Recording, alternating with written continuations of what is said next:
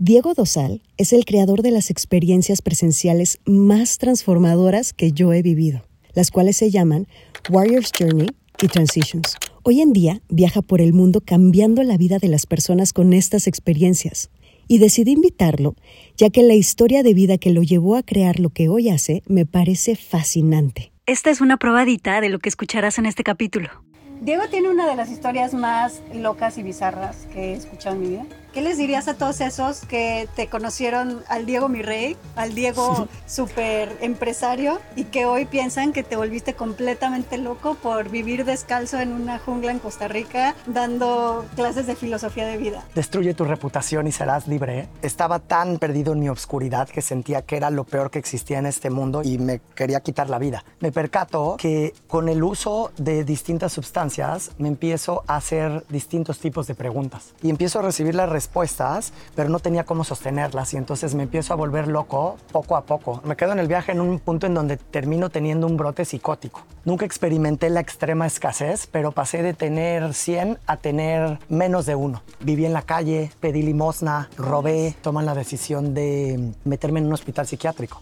¿Qué sentías? O sea, ¿sentías miedo? Uno de los principios más lindos de esta experiencia humana es el hecho de que una vez que sabes, no te puedes hacer pendejo. En este proceso hay como que reconciliar sé con uno mismo, pero seguimos viviendo en el victimismo y hasta que no nos perdonemos por nuestros errores del pasado, no vamos a poder construir el presente que nos va a llevar hacia el futuro que tanto anhelamos. Si no nos hacemos 100% responsables de todo lo que nos pasa, entonces somos esclavos de la forma en la que otras entidades quieran manipular nuestra vida.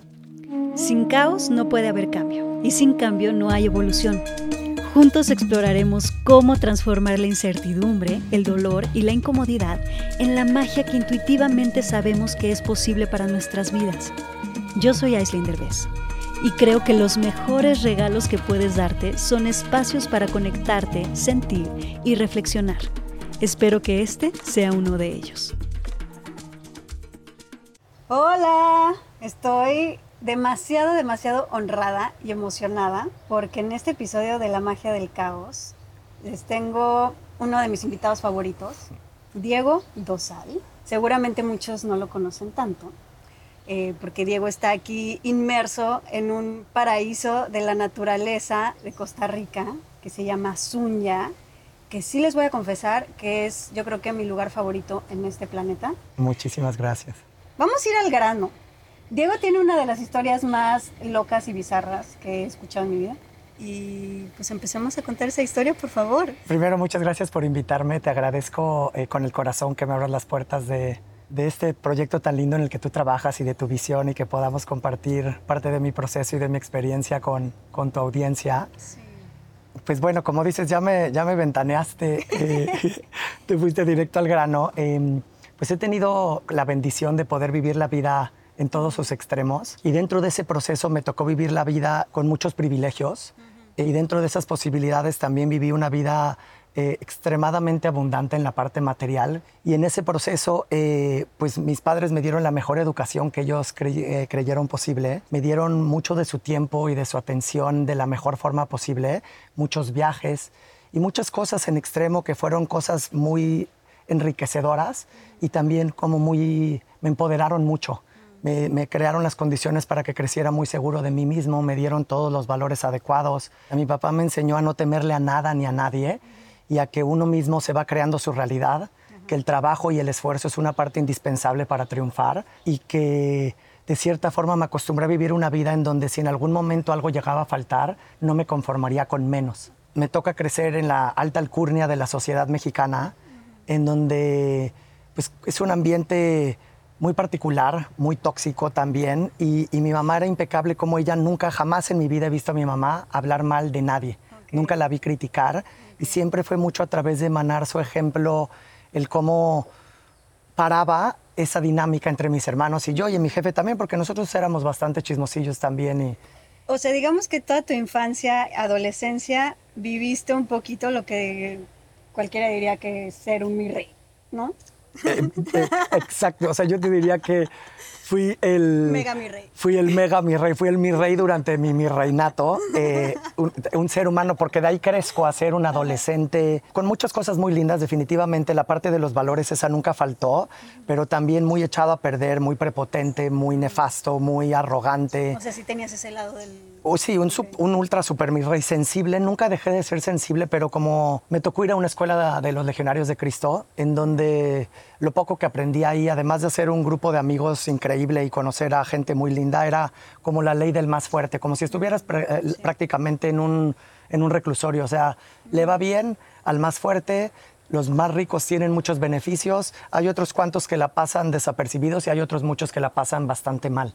Y conforme fui creciendo, eh, cuando tenía 17 años, eh, traté de trabajar con, con mi jefe y estuve algunos años batallando, tratando de trabajar con él para el negocio familiar y, y como que no me sentí movido por, por eh, seguir participando en ese proceso, eh, pero tuve su apoyo al momento de también de pedirle que me quería independizar y me prestó una cantidad de dinero para poderme independizar y arranqué con un, un negocio de comida rápida. Empezamos a vender mariscos en, en fast foods, en centros comerciales en México.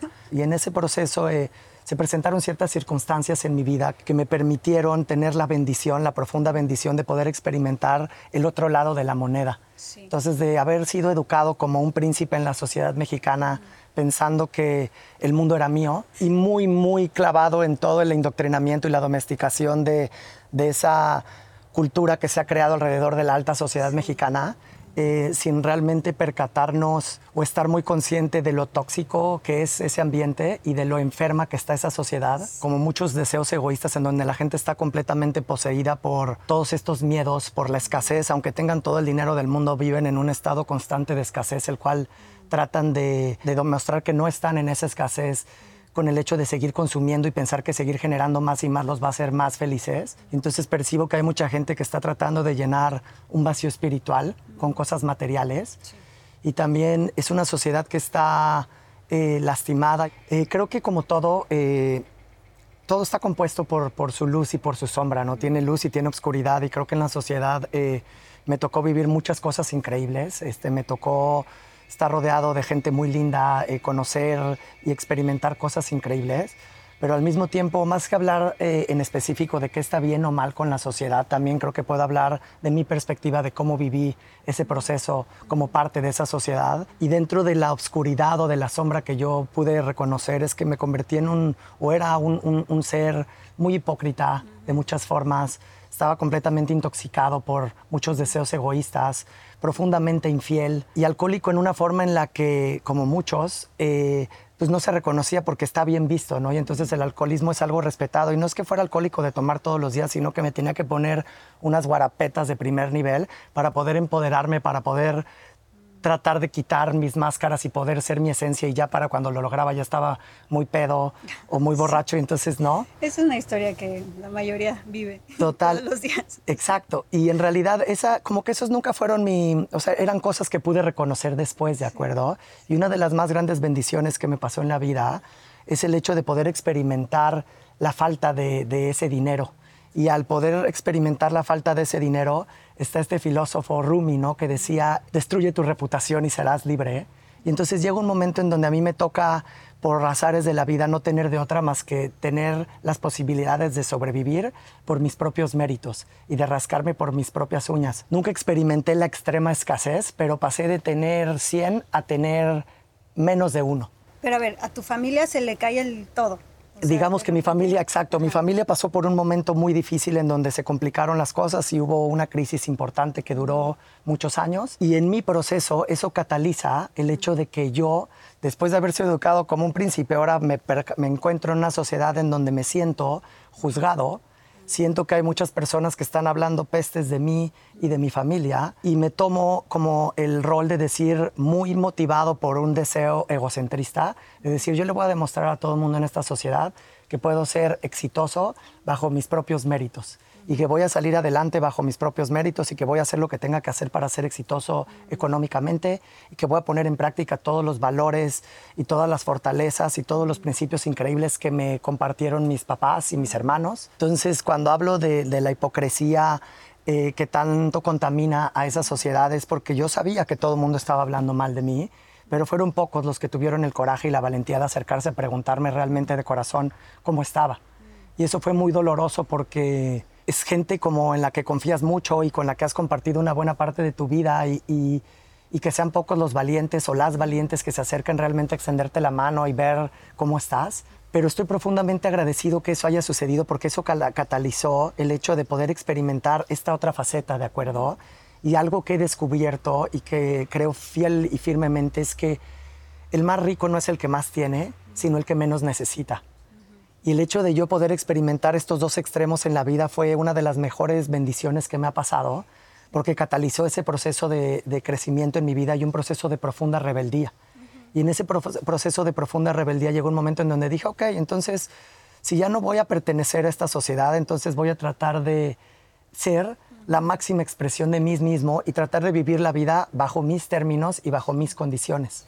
¿Y qué pasó? O sea, entonces hiciste un negocio tú separado de tu familia, te empezó a ir bien, ¿qué pasó ahí? Ajá, entonces emprendo mi negocio, que lo había emprendido cuando le había pedido un, un préstamo a mi papá cuando, cuando las cosas estaban bien, y de ahí arranco, y no fue mucho dinero, fue lo suficiente y lo mínimo indispensable para iniciar, para que tampoco crean que me dieron millones y millones, no, ni cerca.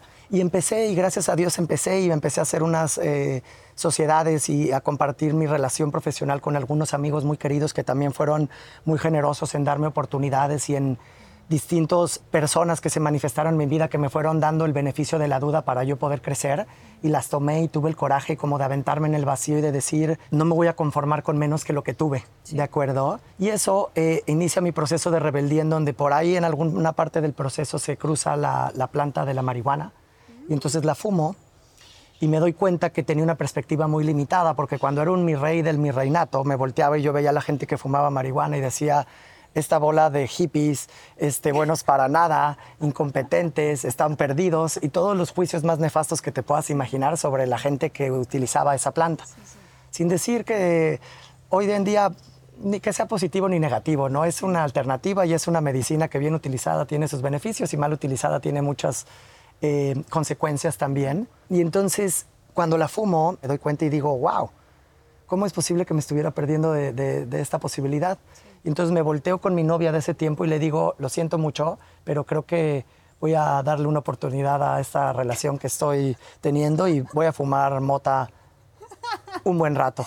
Y de ahí, eh, pues de eso, pues empieza a abrir la puerta me empiezo a volver profundamente infiel porque empecé a decir mentiras como no, no podía no estaba bien visto el utilizar esa planta. Entonces empiezo a decir mentiras constantemente porque se lo estaba ocultando a mi pareja. Y al final pues resulta siendo un escándalo y termino lastimando mucho a esta persona que era un, es un ser increíble y una mujer que, que no merecía haber sido eh, lastimada de esa forma. Pero en ese proceso eh, empiezo a empezar a experimentar el éxito económico la rebeldía y el tratar de vivir la vida bajo mis propias condiciones y eh, este deseo, porque ya estaba soltero, de poder salir a buscar y a perseguir a las mujeres físicamente más hermosas que se pudieran cruzar en mi camino.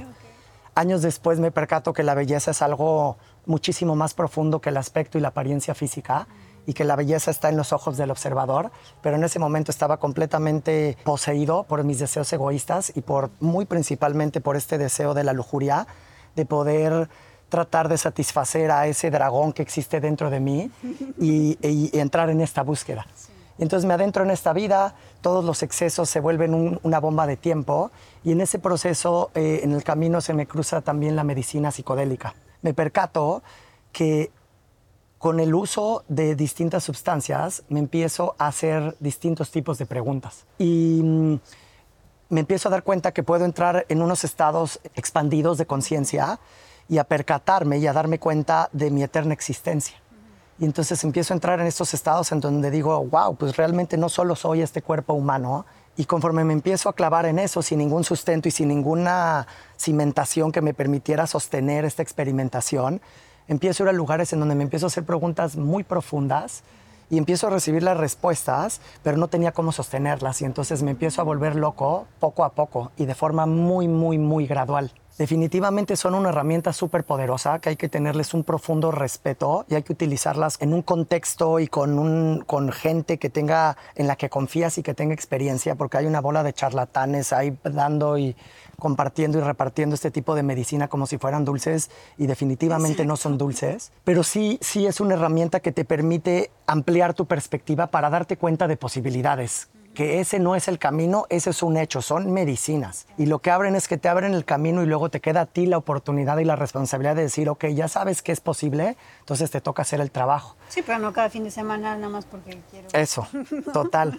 Y ahí en ese momento yo era, pues, cada fin de semana vamos a experimentar y vamos a mezclar distintos tipos de sustancias psicodélicas, este, LSD, bufo, plantas de poder sagradas en ceremonia con gente muy responsable y fuera de ellas, también faltándole respeto a la planta, psilocibina en diferentes formas. Y mm, poco a poco me empiezo a perder y entonces era la mezcla de toda la parte económica más esta vida como de rockstar que quise empezar a vivir en donde ya no le quería demostrar a la gente que podía, sino que ya nada más era como tratarme de demostrar a mí que todo era posible todo el tiempo, simplemente de una forma que era insostenible en esa búsqueda me pierdo.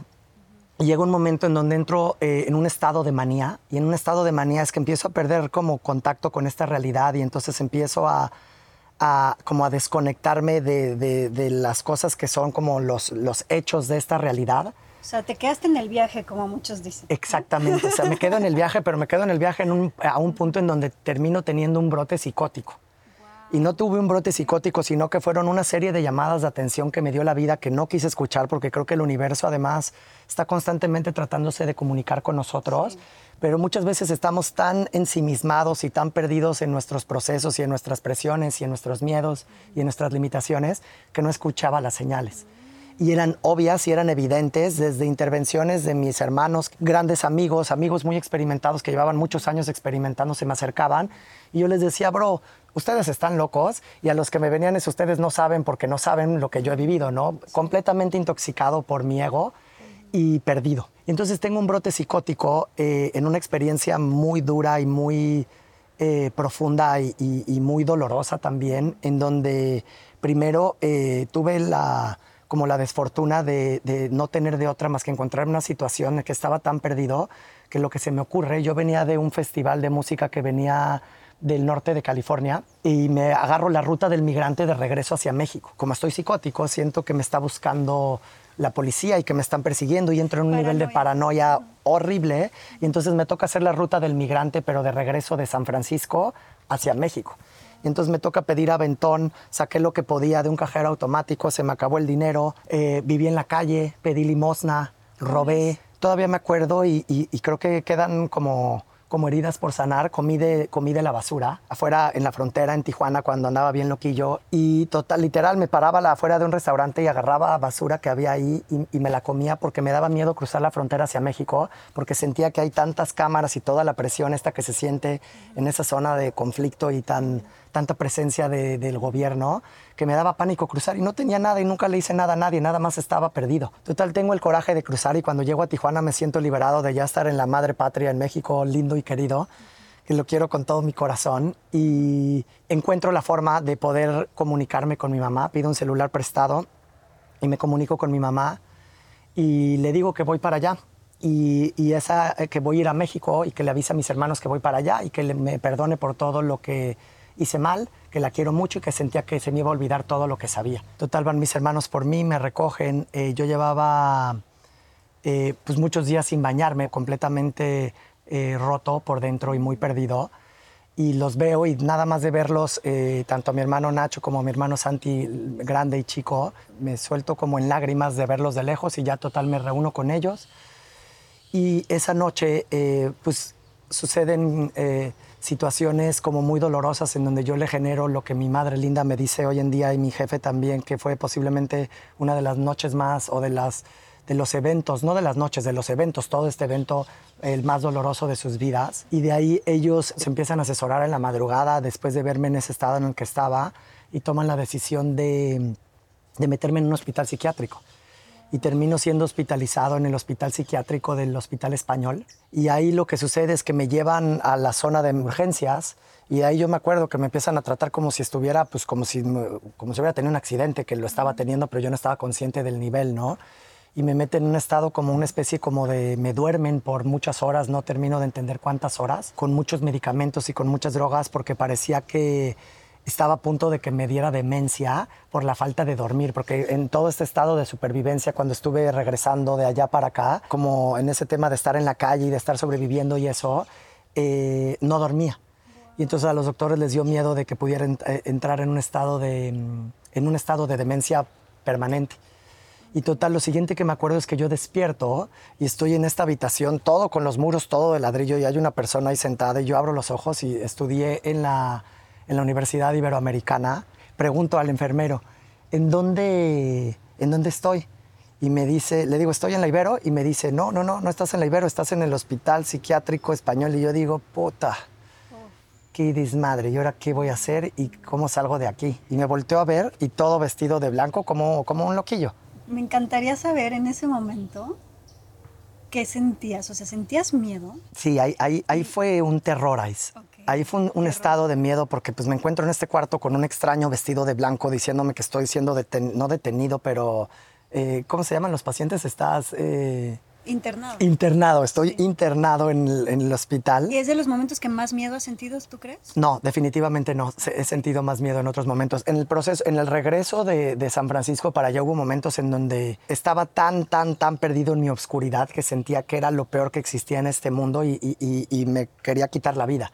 Hubo veces en donde en el regreso me metía a una gasolinera pública, buscaba eh, lugares en donde pudiera conectar con mexicanos. Entonces iba a talleres, a lavanderías para conectar con ellos, para hablar en español, para sentirme un poquito más cerquita de casa y en algún momento me meto a, una, en un taller mecánico y entro al baño y en el baño había una de estas navajas sueltas de rasurar como de las antiguas y me veo en el espejo y no me reconozco y agarro la navaja y me la pongo aquí como pensando así si, si me iba a, suicidar o no, que ya no sabía qué hacer con mi vida y tomo una respiración profunda y me vuelvo a conectar un poquito con un nivel de sensatez y suelto.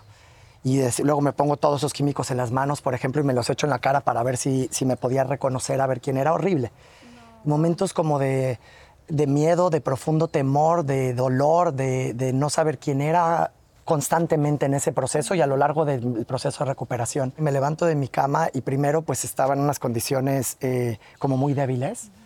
Eh, y decido salir de mi habitación agarrando mi tubito este con todos los medicamentos que me estaban dando y salgo y este espacio tiene un patio de no sé cuántos metros por no sé cuántos metros cuadrados con puras paredes de ladrillo igual y ahí están todos mis amigos los loquillos otros, eh, caminando prácticamente en, círculos cargando sus medicamentos. Y ya pues empiezan a pasar el tiempo y yo me empiezo a percatar que definitivamente estoy loco, pero no estoy tan loco como mis amigos los locos de ahí, ¿no?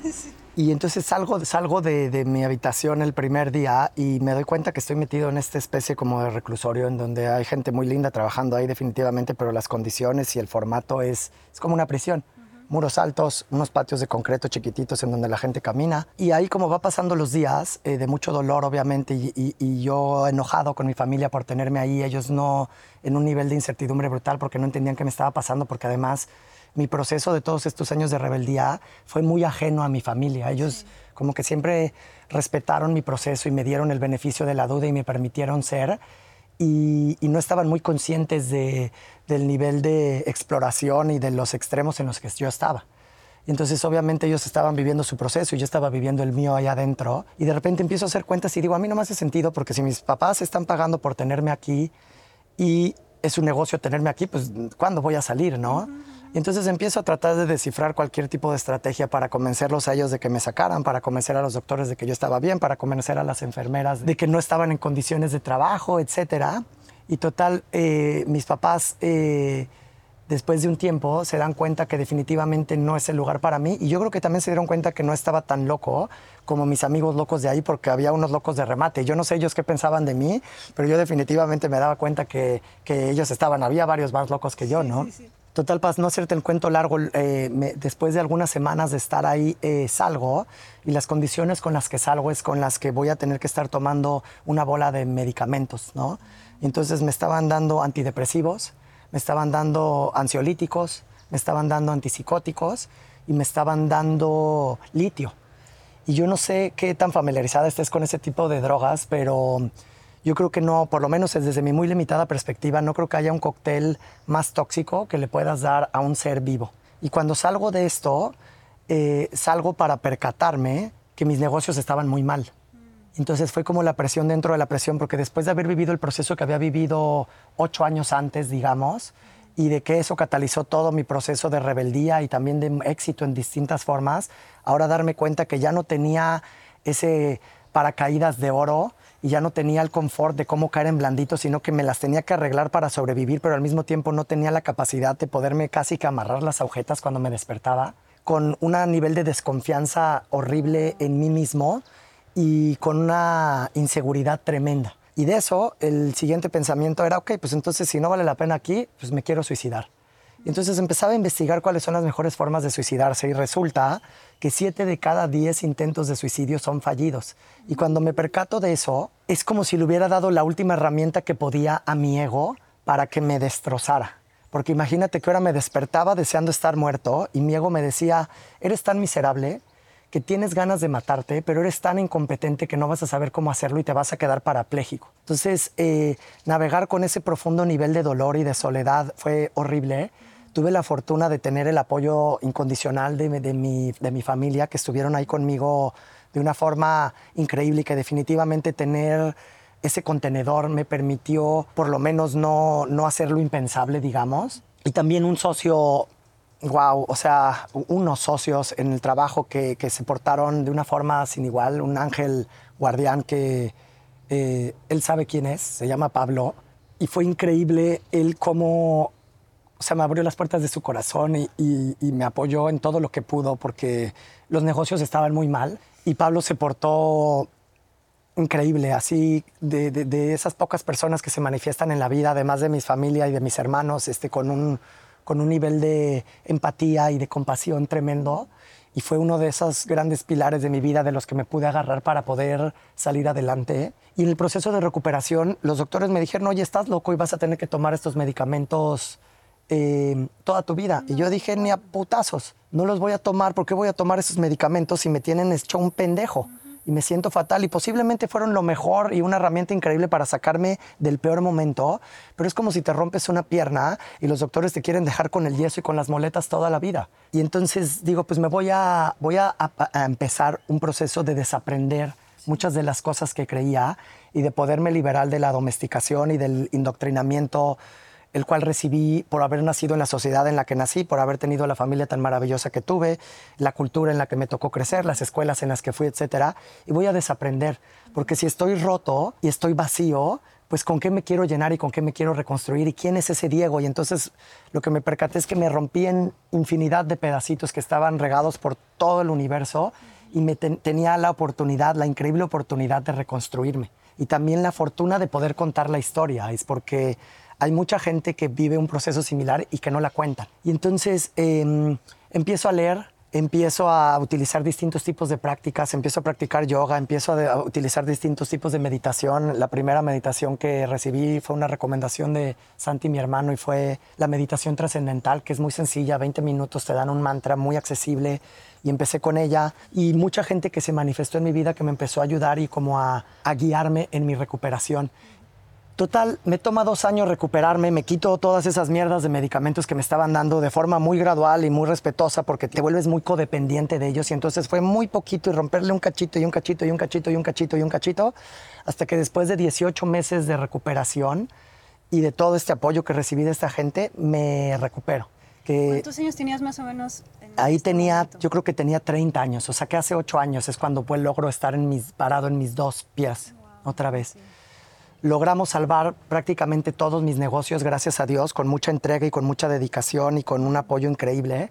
Y también con la fortuna de circunstancias que me presentó la vida en donde otro ser de luz maravilloso que se llama Gerardo se manifestó y me hizo una oferta para comprarme parte de mi negocio junto con un fondo y que formara parte de una estructura más grande en donde en ese momento yo decía estructura 100%, lo que necesito es estructura y a donde me digan que, que me van a traer a raya, le entro. Y fue una especie de mm, de puente que me permitió cruzar de, de, la escasez que estaba viviendo, porque ahí hubo días en ese momento en donde hubo veces en donde no tuve para pagar la luz en mi casa y me daba tanta vergüenza compartirlo con mis seres queridos que no se los decía. Y de ahí conozco a Carlita, que Carlita es ahora mi esposa que tú conoces y es una de las más grandes bendiciones en mi vida. Lo que me permitió conocerla es que juntos seguimos sanando y a la fecha seguimos ayudándonos a sanar y acompañándonos en un proceso en donde nos reconocemos como seres que estamos en esta búsqueda de sentirnos plenos y completos y de encontrar esas posibilidades en momentos y luego reconocer que hay ciclos que nos permiten reencontrarnos con nuestras sombras, pero acompañarnos en este proceso.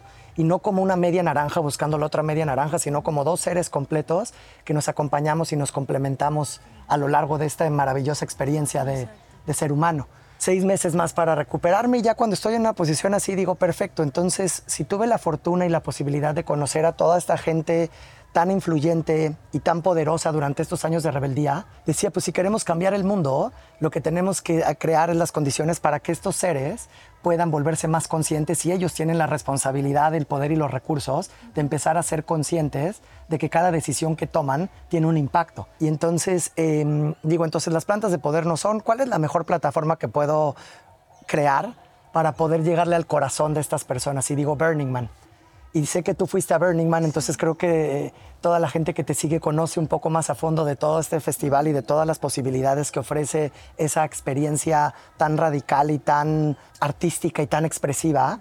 Y digo, todo el mundo quiere ir a Burning Man. Voy a crear un campamento que provea todas las mejores condiciones para que gente que no tenía pensado ir porque lo sentían muy adverso, quieran venir. Sí. Y total, hacemos Burning Man el primer año, hacemos, eh, creamos una comunidad que se llama Humano y hacemos tres experiencias muy lindas alrededor del mundo, en Tulum, luego en Bali, luego en África todos los inviernos y luego Burning Man cada verano. Y el tercer año, todo lo que podía salir mal salió peor y, esa termina siendo como mi tercera muy profunda lección, que no dejo de llevarme unas buenas cachetadas de vez en cuando cuando me pongo travieso, pero esta fue muy pública y muy grande y muy dolorosa. ¿Por qué? Porque si bien estaba haciendo lo que hacía con mis negocios para poder crear la abundancia y la suficiencia económica que necesitaba, toda mi vida giraba alrededor de esta comunidad y de, esta plataforma para poder crear estas experiencias. Y seis meses después de nuestro tercer Burning Man, recibimos un mail de la cofundadora. El fundador ya había muerto y en el correo nos dice que vamos a hacer el primer campamento en la historia de Burning Man en ser públicamente expulsados. Y si bien tenían todas las razones para expulsarnos, eh, o muchas, porque rompíamos algunos de los principios, igual que muchos otros campamentos grandotes, pero eso no justifica el hecho de que nosotros no cumplíamos con algunos de los principios. La razón por la que nos expulsan es por una que era la única razón que podían y era que dicen que dejamos esa tierra, el, el terreno sucio, y no era cierto. Y entonces fue muy desafortunado que nos expulsan con una mentira y no tuvieron el coraje de decir todo lo otro que rompíamos, pero era la única excusa que tenían para ellos cumplir con sus principios. Y entonces fue muy doloroso y yo no tengo más que profundo agradecimiento y respeto por ese evento, porque me parece que fue, y a lo mejor aún lo es, no sé, tengo, un, bueno, tiene tres o cuatro años que no he ido, pero una de las mejores escuelas catalizadoras de aprendizaje, por lo menos del mundo occidental. Entonces, cuando sucede esa humillación, esta mujer le manda un mail a un millón de hippies y luego hay varios medios de comunicación que toman esa noticia y entonces empieza a salir en varios medios. Y tengo la fortuna que a mí no me mencionan, mencionan a la comunidad y mencionan a, mi, al cofundador de esta comunidad. Y como yo estaba haciendo el trabajo más tras bambalinas, tampoco mi nombre tampoco queda tan expuesto, aunque el que tiene el nombre tatuado de humano eh, fue, soy yo, ¿no? Entonces me toca ser a mí. Y esa es otra muy profunda eh, lección y, una oportunidad para vivirla con mayor plenitud. Y entonces en esta, eh, ya en esta vez digo, a ver, ya tengo las herramientas, reconozco que hay un profundo aprendizaje de esto, lo puedo vivir con la mayor integridad y con la mayor gracia posible, o me puedo ir a la completa ingratitud y a volverme un miserable y a, llorar y al victimismo completo. Y entonces fue una de las primeras veces en mi vida en donde en lugar de irme al victimismo y nutrir esa víctima que habita en mí, digo, voy a agarrar al toro por los cuernos y que venga lo que venga. Carlita, vamos a tomarnos un rato fuera, vamos a hacer un break y nos vamos a un viaje fuera. Regresando, después de que esta mujer nos expulsa de Burning Man, em, recibo una invitación de uno de los miembros de Humano en donde me dice, para que veamos cómo es la vida, Diego, no quiero que estés triste, Eh, sé que llevabas muchos años buscando tierra para hacer este proyecto de Sunia que tan bonito hablas y te agradezco mucho porque este es, es la evolución consciente y regenerativa de todo lo que aprendí durante todos los procesos y estos años de mi vida. Y entonces esta persona me trae me dice, ya encontré tu tierra y es en Costa Rica. Y digo, pues vámonos para allá. Venimos a Costa Rica, entramos en 27 de febrero del 2019 y le digo a Carlita, a Javier, eh, otro de los co-creadores del proyecto, a Dieter y al dueño de la tierra y me volteo con Carlita y les digo, este es el terreno y eh, vamos a hacer lo que tengamos que hacer, pero siento en cada célula y en cada molécula y en cada átomo y en cada partícula de mi cuerpo que es aquí donde tenemos que iniciar. Y era un atardecer como los que tú ves ahorita que se ponen preciosos eh, sobre, sobre el mar. Y me volteo con el dueño de la tierra y le digo, ¿cuánto cuesta la tierra? Y me dice, no, pues tanto. Y yo digo, en la madre. Y yo tenía tantitito, ¿no? Y entonces en mi cabeza, y entonces me volteo y le digo, ¿sabes qué? Te la compro. Órale, lo que tenga que suceder, te la compro. Y ya, y se va el dueño de la tierra y se voltea a Carlita y me dice, oye, ¿sabes que no tenemos ni el 10 o el 15% de lo que se necesita para comprar la tierra? Y le digo, no lo tenemos, pero nos va a llegar. ¿Por qué? Porque esta es la tierra y porque lo sé dentro de mi ser. O sea, todo vibraba dentro de mi ser que esta era la tierra. Semanas después, otro miembro de Humano de esa comunidad me habla y me invita a Los Ángeles a vivir eh, un curso increíble de un maestro que tengo profundo respeto y profunda admiración, que es Sadhguru, que es muy famoso en redes. Y entonces me dice, Flavio se llama, me dice, vente a Los Ángeles, vamos a tomar este curso. Em, y conectamos, hace mucho no te veo desde lo que pasó por Burning Man, este, quiero saber cómo estás. Y entonces eh, me voy a verlo, tomamos el curso de iniciación de Inner Engineering con Sadhguru, que es precioso y es muy enriquecedor y no tiene nada que ver con temas religiosos, sino es más bien recibir herramientas para poder trabajar en uno mismo y que poder como tener la soberanía para tú descubrir tu propia verdad y, conectar con tu propia esencia. Y lo vivimos juntos y estando ya, él tenía 29 años y me pregunta, oye, ¿qué va a pasar con todo esto de humano? Y le digo, no, pues humano ya fue, ahora viene otro proyecto y encontré la Tierra y la continuación va a ser regenerativa y va a ser consciente y va a ser eh, por el bien del planeta, ¿no? Entonces, ¿en dónde? Pues Costa Rica invítame, vente. Y entonces regresamos a Costa Rica y él de 29 años, yo no sabía él ni quién era ni qué hacía. Y estamos recorriendo la tierra, él de Rumania. ¿Cuánto cuesta? Y le digo, no, pues tanto. Y me dice, ¿cuánto tienes? Y le digo, no, pues tantito. Y me dice, bueno, pues si te interesa, yo le entro contigo y la compramos. Y digo, no, no te alcanza, tienes 29 años. Y me dice, no, sí me alcanza este, y si quieres, le entro contigo y le digo, no, pues bienvenido a bordo. Y entonces ya tenemos la tierra para empezar a ensamblar el barco pirata. Y ya tenemos otro compañero pirata. Y ya somos tres piratas con Carlita, con Flavio, con Javier. Cuatro piratas. Este, pues vámonos para adelante. Y arrancamos en este proceso. Nueve meses para cerrar la tierra, Ice. Eh, con un señor necio, necio, necio, que estaba haciendo hasta lo imposible por tirar el deal. Y yo sabía tan dentro de mí que yo le decía a Flav, Flav, querido, confía, vamos a fluir, este es el proceso, este es el momento y vamos a disfrutar el viaje porque no hay resultado. Y entonces empezamos a, tratar de ahora sí emanar nuestra verdad y honrar nuestra práctica y el aprendizaje y el proceso de todo lo integrado. Y nueve meses después adquirimos la tierra. En diciembre del 2019, Carlita y yo nos venimos a vivir para acá en esas casitas tan sencillas y tan humildes que has conocido. Y a los tres meses empieza el COVID. Y esa fue una muy profunda bendición para nosotros porque me permitió percatarme de varias cosas. Una, que nosotros creamos nuestra propia realidad y eso lo honro y lo, lo trabajo todos los días, ¿de acuerdo? Y mientras el mundo estaba en esta zona de frenesí, de colapso y de caos y de miedo y de incertidumbre y de limitaciones y de control. de comprar un paraíso. yo estaba viviendo en una tierra santa, estaba pintando con una pintura blanca una casita con una humildad que era una, una choza literal. Eh, súper sencilla. Y Carlita me decía, para que no te aburres y no te desesperes, porque la pura vida aquí en Costa Rica es una dimensión de tiempo y espacio muy alterna. Me decía, vamos a pintar la casita de blanco. Y entonces ahí estaba, íbamos a comprar pintura y a pintar la casita de blanco. Y entonces luego a barrer los jardines, a hacer la jardinería, a plantar árboles, a plantar árboles frutales, a plantar plantas. Y entonces nosotros decíamos, yo vamos a estar entre México y acá porque pues no estamos listos. Yo le dije a Carlita que no íbamos a vivir en una comuna nunca. Y empieza el COVID y nos quedamos atrapados aquí y fue la bendición de poder estar en este país en donde no tuvimos la tentación de salir y poder estar un año sintiendo y viviendo la tierra. En ese proceso es cuando se empiezan a sumar otros seres de luz increíbles. Se suma Val, se suma Charlie, que ya conoces, se suma Carlos, el pelón, que es el primer colaborador de Costa Rica. Y empezamos a crear la familia y empezamos a descubrir la importancia y lo complejo de crear una comunidad y de aprender a vivir en comunidad y de compartir un espacio con otros seres humanos porque somos un desorden. Y no importa qué tan bonito estaba toda la visión en papel, eh, cada vez que entraba un ser humano nuevo a la ecuación, todo se volvía exponencialmente más complejo. ¿Por qué? Porque el conflicto entre seres humanos es inevitable y entonces tuvimos que aprender de una forma como muy dolorosa y muy enriquecedora y muy profunda, en donde hubo otras lecciones y otros hoyos negros y otros rabbit holes ahí muy intensos, la forma de aprender a desarrollar las estructuras y las herramientas y todas las, como todas las, lo que yo llamo las estructuras invisibles, que nos permiten em, aprender a coexistir en armonía los unos con los otros. Que tú tengas las herramientas que ya las has adquirido a lo largo de esas experiencias que hemos compartido también en el Warriors Journey y en Transitions. Eso, eso es lo que también vale mucho la pena recalcar, porque yo llego aquí no sé, casi dos años, año y medio, dos. Y estás de acuerdo que la experiencia que yo viví en el Warriors Journey, que fue lo, de lo primero que viví en Suña, pues no es algo que puedes explicar al mundo de allá afuera. O sea, cuando me preguntan, es que de qué se trata, es algo brutal, que de verdad solamente cuando lo vives lo puedes, lo puedes entender.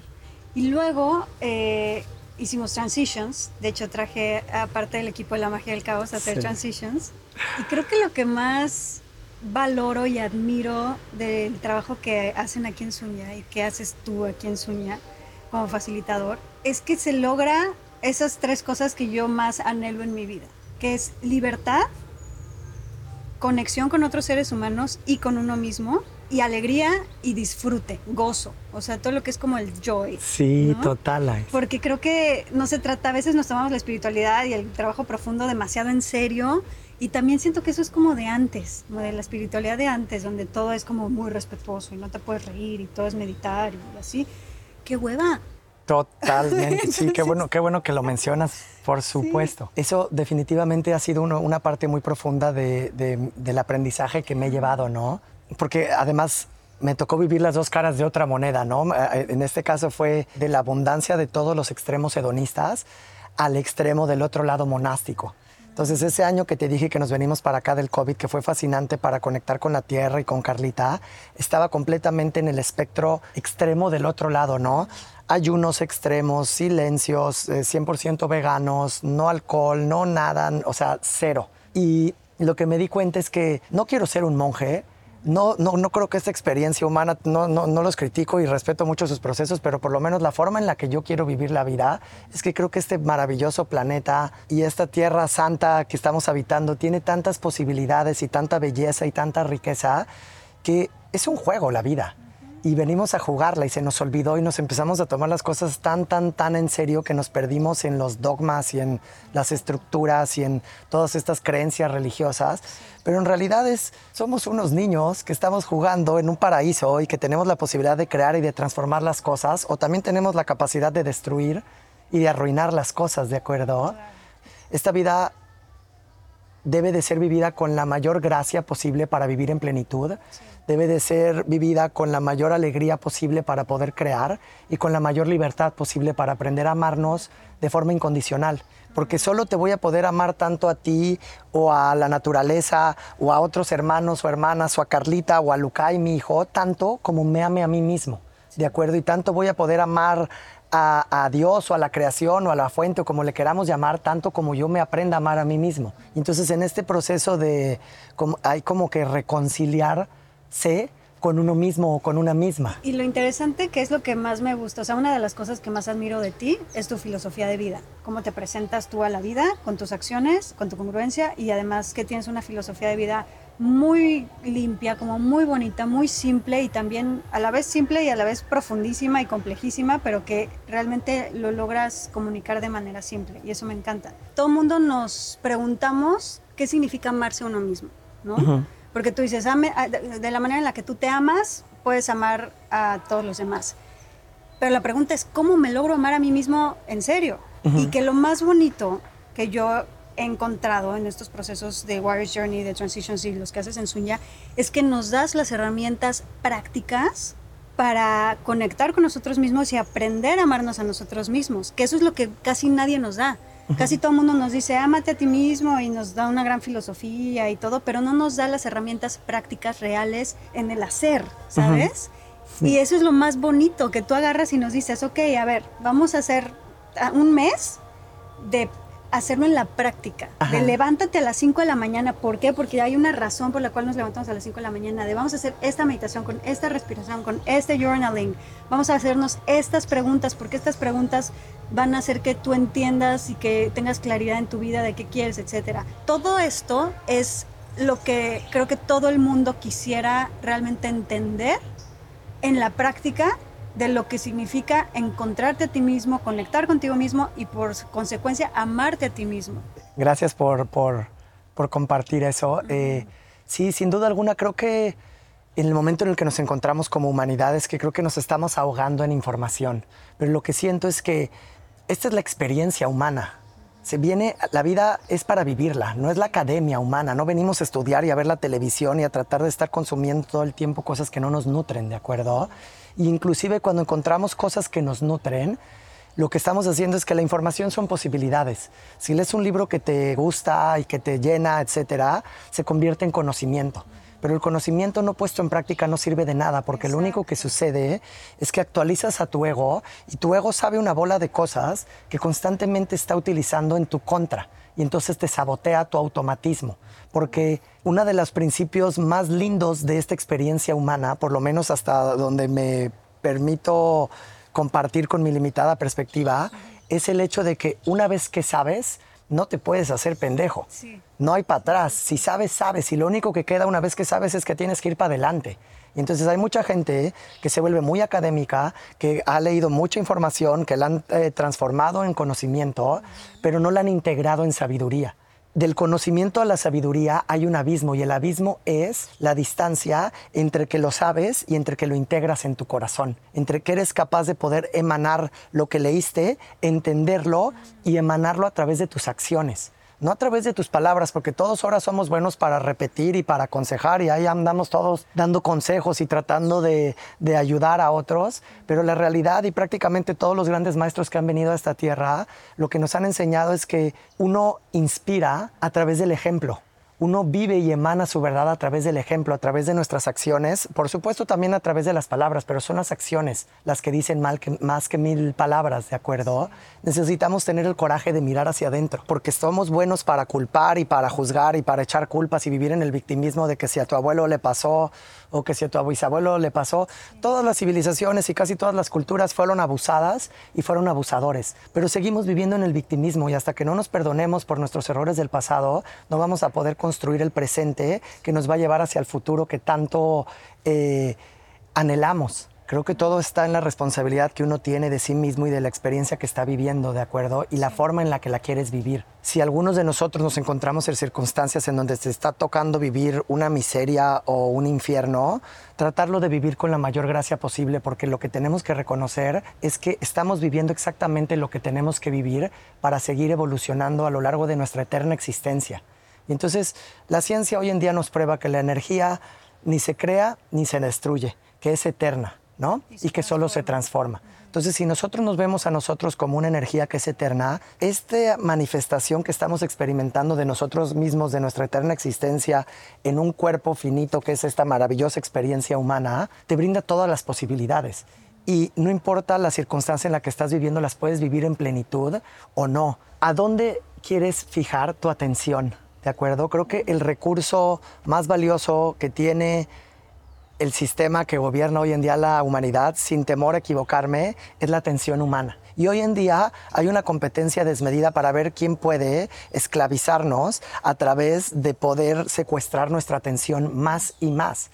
Y hasta que nosotros no seamos capaces de poder reclamar nuestra, nuestra soberanía, entonces yo creo que el mayor acto de servicio que podemos hacer en esta vida es trabajar en uno mismo. conforme te vas descubriendo tú como un ser más pleno, como un ser más balanceado, como un ser más estable, como un ser más en paz, entonces eres capaz de aprender a encontrar las formas de poder nutrir, inspirar, apoyar y estar al servicio de todas aquellas personas que estén dispuestas y abiertas a recibirte. Pero se necesita una cosa que es clave para encontrar la libertad y esa es la voluntad de quererlo lograr. Entonces, si yo me encuentro en una circunstancia en donde las condiciones en las que estoy viviendo son una miseria, si yo no tengo la voluntad y el coraje de salir adelante o de mudarme o de dejar esas condiciones o de dejar a mi pareja o de dejar a mi familia o de dejar el trabajo, o, el país, todas esas cosas que nos mantienen como... Eh, al vacío de saltar al vacío y de saltar al vacío pero tener la voluntad de hacerlo con convicción y con coraje, ¿de acuerdo?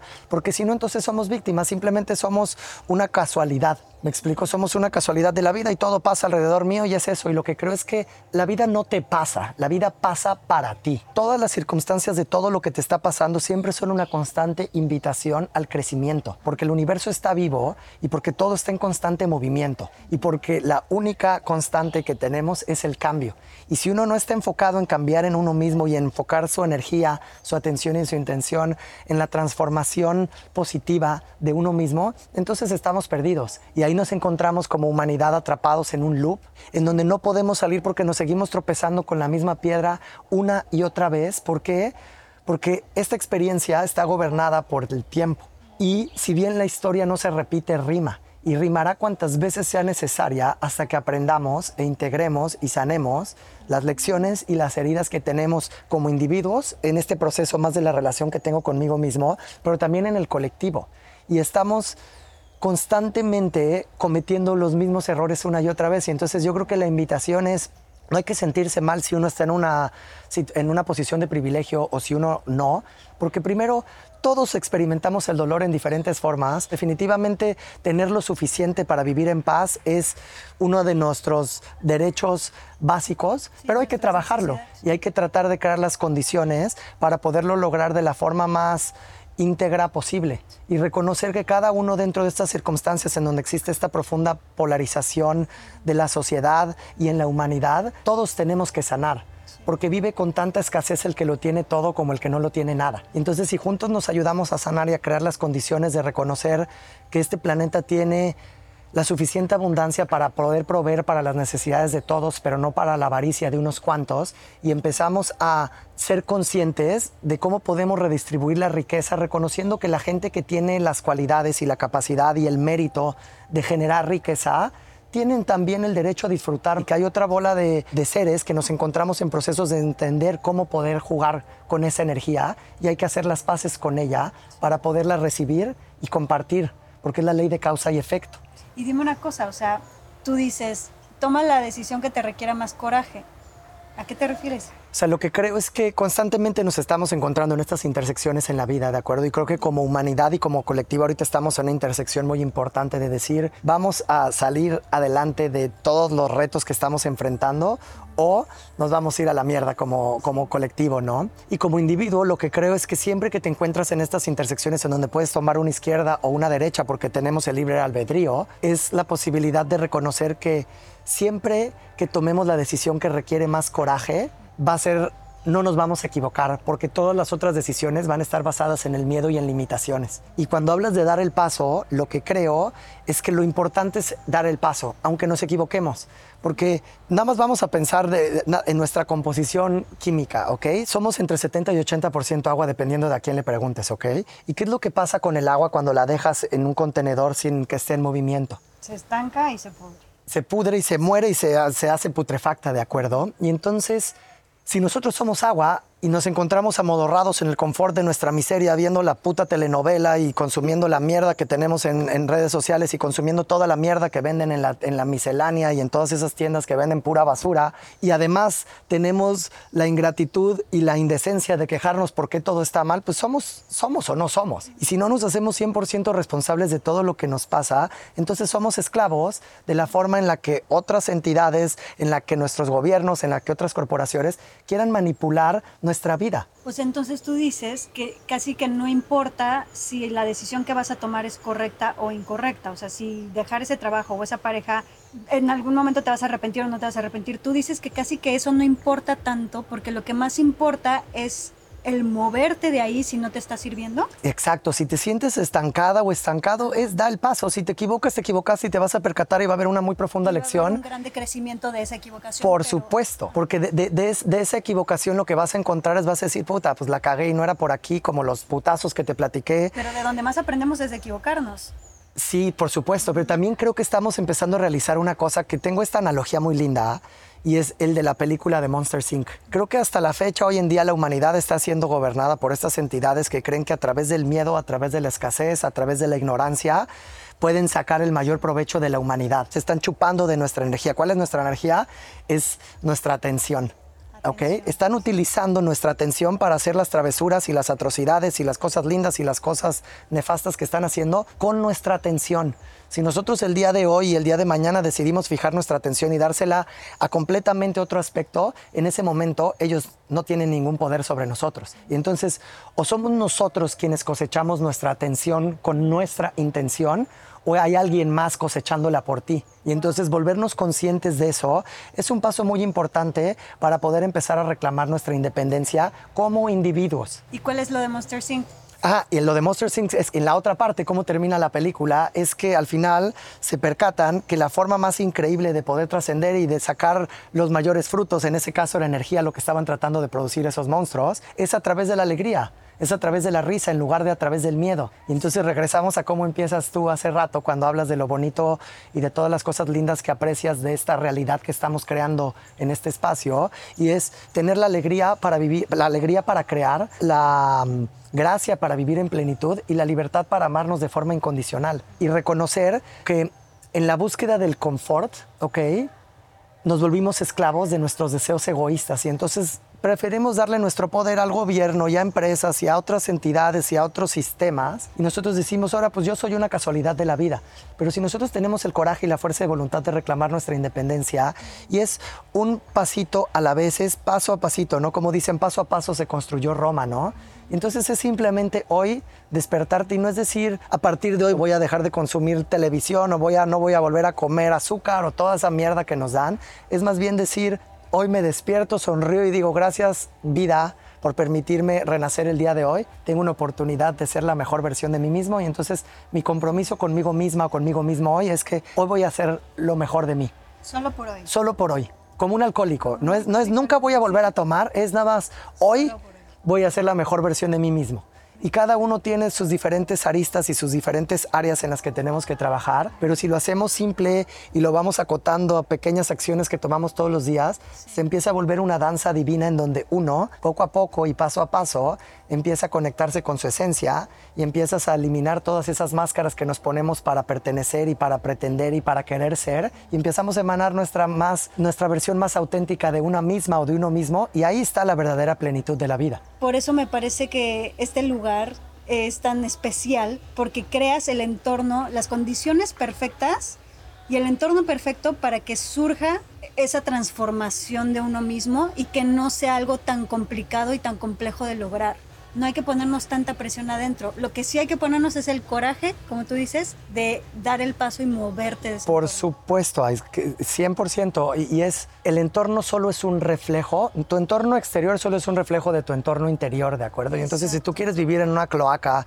respirar un aire de mierda, vivir en un tráfico nefasto, pasar tres horas para ir al trabajo y luego te quejas de que por qué las cosas no están bien, porque lo único que estás esperando es que llegue el fin de semana para ponerte pedo y gastarte el dinero que tanto trabajo te costó y luego no estar presente en tu familia porque lo único que quieres es escaparte, pues estamos atrapados en el mismo loop. Entonces hay que tener el coraje y la voluntad de tomar decisiones importantes porque si bien la culpa es una de las em, emociones más tóxicas que hay, si bien no somos culpables, somos responsables. Y creo que tenemos que crear las condiciones para poder empezar a empoderarnos de tal forma en donde dejemos de reaccionar tanto ante la vida y nos, nos, volvamos más responsivos. Entonces, no es mañana voy a demandar toda la chingada después de que vi ese podcast y voy a mentarle la madre a mis jefes. Se hace un plan y, como decía Winston Churchill, planear eh, no tiene precio. Planear es algo valiosísimo, pero un plan no sirve para nada. ¿Por qué? Porque lo que te estás dando cuenta es que la planeación te dirige, te, más o menos te permite ver hacia dónde te quieres dirigir, pero en el momento de las cosas, pues hay que bailar. Cerrando este tema de, del moverte, Acuérdense que cada vez que se vayan a mover del lugar van a aparecer todas las esfinges del mundo, ¿verdad? Van a aparecer trampas que van a, querer que no nos movamos de ahí. El esposo que queremos dejar seguramente se va a portar más lindo que nunca, el, jefe seguramente te va a dar un aumento, eh, o sea, de repente todo va a querer funcionar para que no hagas el movimiento. No caigamos en esas trampas. ¿Estás de Total, totalmente. Y creo que importante recalcar es que constantemente estamos hablando de lo complejo que es aprender a confiar los unos en los otros, ¿de acuerdo? Pero para poder confiar los unos en los otros tenemos que aprender a confiar en nosotros mismos. Y por la misma domesticación y el indoctrinamiento que hemos recibido como sociedad, la gran mayoría de nosotros somos unos mentirosos y unas mentirosas patológicas. ¿Por qué? Porque constantemente nos estamos diciendo mentiras a nosotros mismos. Entonces, ¿cómo voy a entender, querer o poder confiar en ti si ni siquiera puedo confiar en mí? Y entonces, cuando uno entra en este proceso de regeneración de uno mismo, lo que tienes que percatar es que tienes que aprender a, a tener una relación contigo en donde mm, seas radicalmente honesta y honesto contigo mismo. ¿Ok? Que, que, que, realmente te des cuenta y te percates de todas las mentiras que te dices al día. Mañana voy a empezar, pero mañana no empecé. Al rato hago esto y no lo hago. Luego te hablo y no le digo. Hay que hablar la verdad con nosotros mismos primero y luego compartir esa verdad para cuando se presenten esas pruebas dentro de los ciclos que nos gobiernan, porque cada ciclo tiene su momento de luz y tiene su momento de oscuridad, ¿de acuerdo? Y hay que estar conscientes para percatarnos de ellos. Y entonces ahorita que dabas esos ejemplos del marido que se vuelve más lindo para tratarte de convencer de que no lo dejes, del jefe que te empieza a querer cambiar las condiciones cuando sabe que llevas tres años siendo un miserable en ese puesto, tienes que ser profundamente honesta y honesto del por qué estás haciendo las cosas. Y si las estás haciendo con convicción y estás honrando a tu corazón y a tu verdad, ten por seguro que pase lo que pase, va a ser la mejor decisión que hayas tomado. Y eso no significa que va a ser más fácil. Totalmente. Y bueno, para cerrar, ¿qué les dirías a todos esos que te conocieron al Diego mi rey, al Diego súper eh, empresario y que hoy piensan que te volviste completamente loco por vivir descalzo en una jungla en Costa Rica dando clases de filosofía de vida? Creo que esta vida hay que venir a, a, gozarla y a vivirla con la mayor plenitud posible. Y yo creo que mi invitación sería a que no le tengan miedo al miedo, ¿no? Que ya conocen lo que conocen y que ya saben lo que saben y que venimos a esta vida a ser seres multifacéticos y a descubrir nuestro potencial infinito y todas las cualidades y todas las características que nos componen y que no nos conformemos como el vernos maestras o maestros o expertas, expertos en un campo. Hay que convertirnos en maestros o maestras de la vida. Y es eso, es más bien una invitación a no, te amodorres y no te estanques en el confort de, de, tu expertise y de lo que ya sabes hacer o de los juicios o del prejuicio de lo que es o de lo que no es. Experimentemos la vida, que nadie nos cuente historias porque todos vivimos de las vivencias de otros. Pero esta vida hay que experimentarla uno mismo. A mí cuando tres veces llega la persona a contarme una historia similar sobre una posibilidad que puedo experimentar, me apunto, porque no creo que son las personas contándome su historia, creo que es el universo diciéndome, oye Diego, no has hecho esto, ¿por qué no lo pruebas? Y entonces con eso, gracias. Ay. Me encantó esta plática, me encanta platicar siempre contigo y pues gracias. Muchas gracias, Ay, te agradezco muchísimo. Créanme que si quieren tener herramientas realmente prácticas maravillosas de cómo dar el paso, de cómo cambiar su vida en la práctica, o sea, les va a volar la cabeza toda la filosofía de Diego, sí. así que de verdad no se lo pueden perder. Ya saben que a mí me encanta compartirles esas cosas que a mí me han cambiado la vida y que me han ayudado y que me parecen brutales. Y Diego, sí. y lo que él hace es una de ellas. Gracias, Ais. Espero que hayas disfrutado este episodio. Además, en nuestra página web lamagiadelcaos.mx puedes encontrar información sobre nuestras próximas experiencias y retiros presenciales, así como material exclusivo solo para ti, que eres parte de nuestra comunidad. Síguenos en todas las redes sociales como La Magia del Caos. Gracias por darte este espacio con nosotros.